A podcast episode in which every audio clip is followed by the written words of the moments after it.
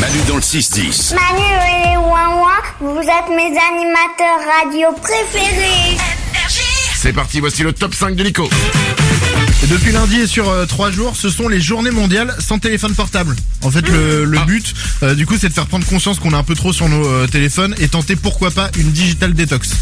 C'est beau ça. Voilà, ça, ça- ça peut tenter euh, des gens.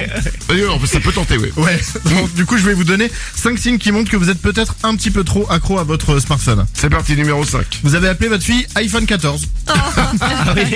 Numéro 4. Votre femme vient de vous demander de lui passer le sel par SMS.